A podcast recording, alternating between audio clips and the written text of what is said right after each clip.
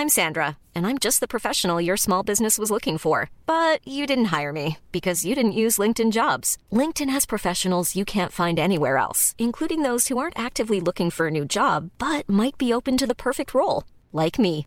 In a given month, over 70% of LinkedIn users don't visit other leading job sites. So if you're not looking on LinkedIn, you'll miss out on great candidates like Sandra. Start hiring professionals like a professional. Post your free job on linkedin.com/people today. Especialista en medicina antiedad y medicina mente-cuerpo. Reconocida nutrióloga funcional, conferencista y escritora a nivel mundial. Ella es Natalie Marcus. Este es su podcast. Y en cada episodio aprenderemos a resetear, reparar y regenerar. Aquí comienza las tres R's de Natalie Marcus. Bienvenido, doctor Francisco Espinosa, especialista en pediatría e inmunología con más de 25 años de experiencia en investigación y con una práctica en el Hospital Ángeles de Interlomas. Muchas gracias, Natalie, por Es la un placer invitación. estar aquí. Igualmente. Todo el mundo le tiene miedo a la inmunología, ¿no? Ese término complicado. ¿Cómo podemos explicar en términos humanos? Pues fíjate que ese es muy, la verdad es mucho, muy, mucho más fácil de lo que la gente cree. El sistema inmunológico básicamente se encarga de detectar amenazas, de detectar daño. Eh, antes pensábamos que era el que detectaba los gérmenes, ¿no? Pero en realidad el sistema inmune de tu cuerpo lo que hace es detectar si hay señales de daño. Y las señales de daño pueden ser por heridas, pueden ser por gérmenes que causan producen toxinas y causan daño, o puede ser incluso porque tengas células muertas en exceso dentro de tu organismo que también generan señales de daño. Entonces, básicamente es el vigilante de que no haya daño y es el que alerta al resto de los sistemas, al sistema endocrino, al sistema nervioso, para que todo entre en armonía para restaurar la homeostasis o el equilibrio de tu cuerpo. Naces con un buen sistema inmunológico.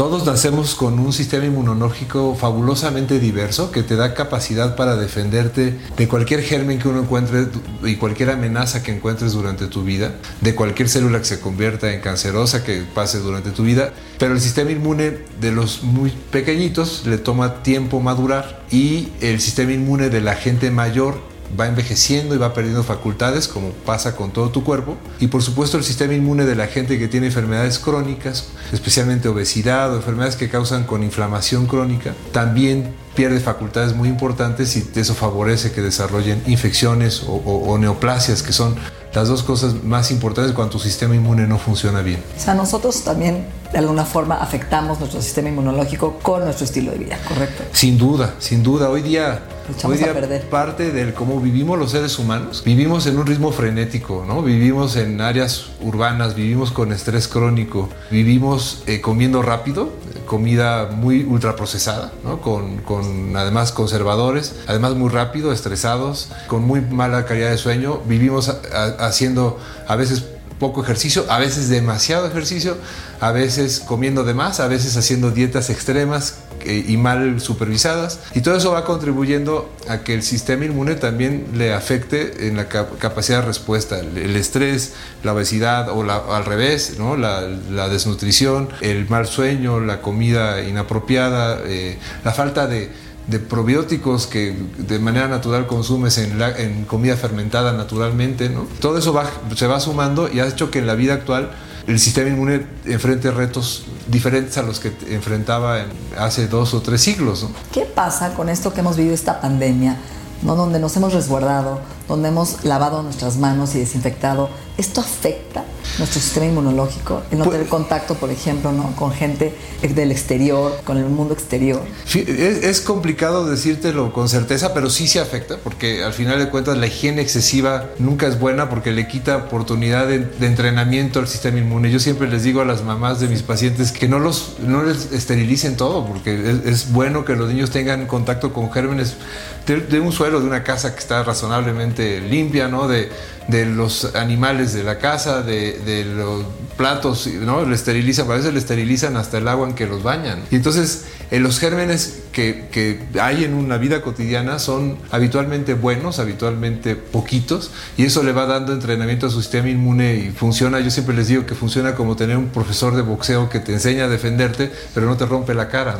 Sí, yo veo a mi hija, por ejemplo, que tiene un bebé y que le pone su comida en la mesa que llegue, sin plato, ¿no? Y ahí le pone, el niño come solito. Pues está perfecto. Eso es justo lo que hoy día además recomendamos. Yo creo que en la mayoría de las pediatras que están al día, eso es lo que recomendamos. El que, ah, por supuesto hay higiene, pero no una higiene excesiva, sino una higiene natural, ¿no? Tratar de hacerlo lo más naturalito posible. Entonces, hablando del tema de la pandemia, del COVID, que fue realmente un virus que hasta hoy, ¿no? Se sabe poco eh, hay mucha controversia sobre las vacunas, a quienes le funcionan, a quienes no, porque a unos nos da eh, el COVID, a otros no. ¿De qué depende todo este fenómeno que estamos viviendo?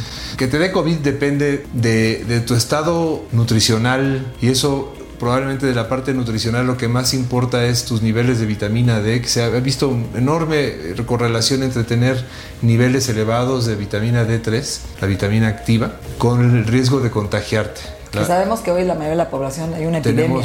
Tenemos, muy bajos niveles. Que es la vitamina del sol. Exacto. Uno porque ya no nos asoleamos y otro porque hay una mutación ¿no? en, el transporte a nivel hepático. Sí, sí, sí. Además hemos, en la pandemia vivimos entre cuatro paredes con muy poco sol y eso ha generado que por lo menos un, un 30% de la población tenga niveles bajos. La segunda cosa que yo te diría es la edad. Se ha visto claramente que después de los 50 años, cada 5 años, se duplica el riesgo de que te dé un COVID y que el COVID sea más grave conforme va subiendo tu edad. O cualquier otra enfermedad. Especialmente el COVID. Por supuesto, con cualquier enfermedad es más grave. La tercera es, es la, parte de enfermedades crónicas, ¿no? Eh, eh, enfermedades crónicas que favorecen un ambiente oxidativo en tu organismo. Esto básicamente la obesidad, la diabetes no controlada, enfermedad renal eh, crónica enfermedad pulmonar crónica. Hipertensión. Eh, la hipertensión no controlada también. Y finalmente tu genética. La genética explica por qué hay personas que a pesar de ser deportistas delgadas, eh, con hábitos impecables, les puede dar un COVID gravísimo y morir por COVID. Y cómo también hay personas de 100 años obesas, fumadoras, con diabetes, que les da COVID y les pasa como una pequeña gripa sin ninguna cosa, ¿no? Pero ah, esas son las excepciones, ¿no? Como en cualquier curva de población, siempre hay la genética que te hace protegerte a pesar de tu ambiente negativo eh, corporal y también hay las personas que tienen una genética que hace que no respondas bien tu sistema inmune al virus a pesar de que tengas salud por todo lo demás. ¿no? es la parte que vemos que hay familias que se contagiaron todos y familias que nunca nos tocó. Entonces naces con esa, ¿cómo es? Con esa carga genética. Sí, tu sistema inmune, eh, yo siempre me gusta dividirlo en, cuatro compartimentos. Por un lado está la, respuesta inmune innata, es la respuesta inicial contra todos los gérmenes. ¿Que te heredaron tus papás, tus abuelos? Todo lo heredas de tus papás y abuelos, pero de, la respuesta innata, esa, esa en los virus es trascendental para empezar una respuesta rápida, ágil, que haga que las células limiten el daño, mientras el sistema inmune adaptativo, tus linfocitos que producen anticuerpos y que son los que van a, en forma muy fina y elegante, matar a las células, solamente aquellas células infectadas por virus, entren. ese sistema adaptativo le toma como siete días entrar al quite. Entonces los primeros siete días son esenciales del sistema inmune innato, que son los fagocitos, los, las células NK que van a, identificar las células infectadas por virus y que algunas personas el virus le toma el pelo a, su sistema inmune innato y retrasa la respuesta del sistema inmune innato. Y esas personas que por alguna razón su sistema inmune innato se retrasa o hay personas que tienen autoanticuerpos, formas autoinmunes contra las sustancias que el sistema inmune innato, los interferones que producimos para eliminar a los virus, son los que les puede dar COVID muy grave a pesar de estar sanos. Las tres R's es un podcast de Natalie Marcos, nutrióloga funcional, conferencista y escritora a nivel mundial.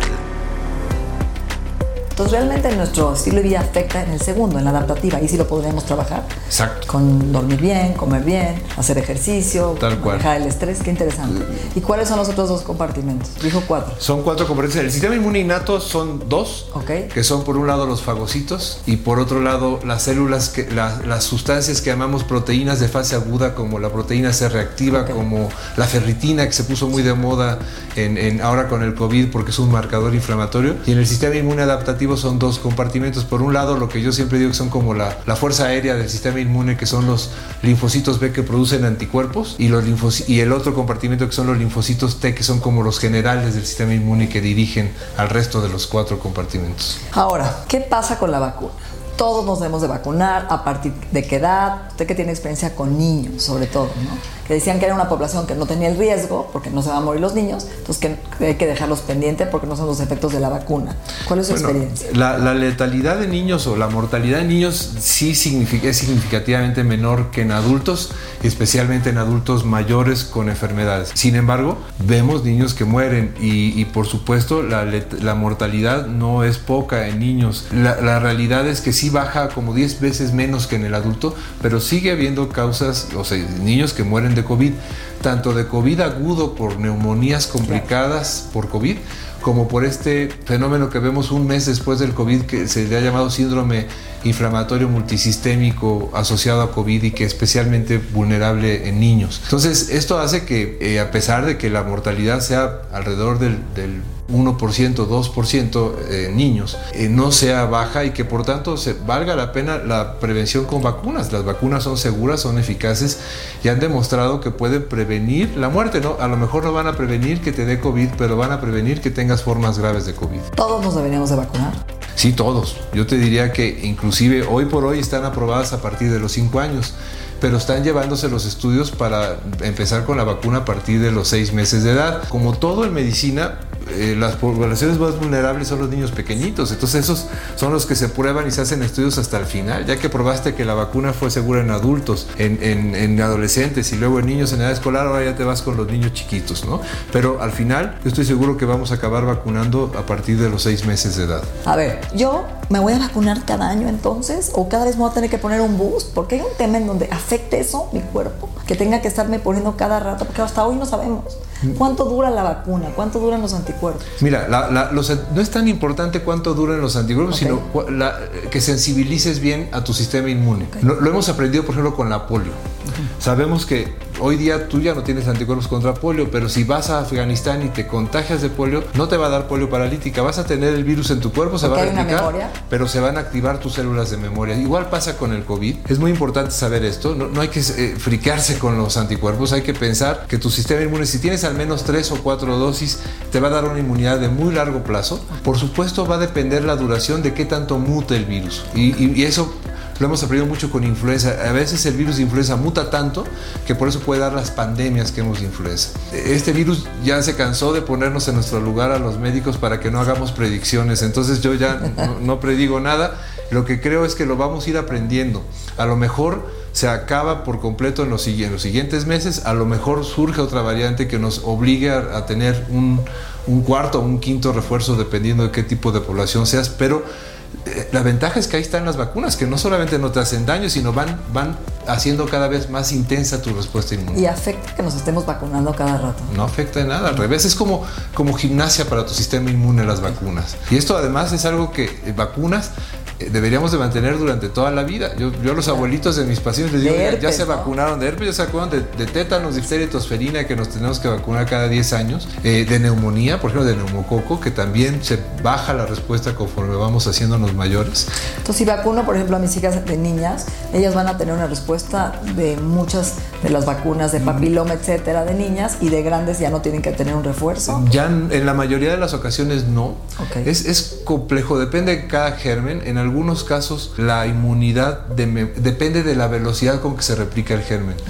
Cuando son eh, gérmenes que se replican lento, le da tiempo a tu, a tu memoria de bloquear la cuando son gérmenes que se replican muy rápido, por ejemplo la tosferina se replica rapidísimo, por eso sí tenemos que vacunarnos cada 10 años contra tosferina, por ejemplo. Ahora, yo he visto muchas mujeres embarazadas que no les da COVID. ¿Tienen un sistema inmune mucho más fuerte por estar embarazadas? No, tu sistema inmune en el embarazo, de hecho, eh, eh, se mantiene igual. Más o menos lo que se quita es esa respuesta inmune que rechaza al bebé, ¿no? Porque el bebé es un injerto para la mamá.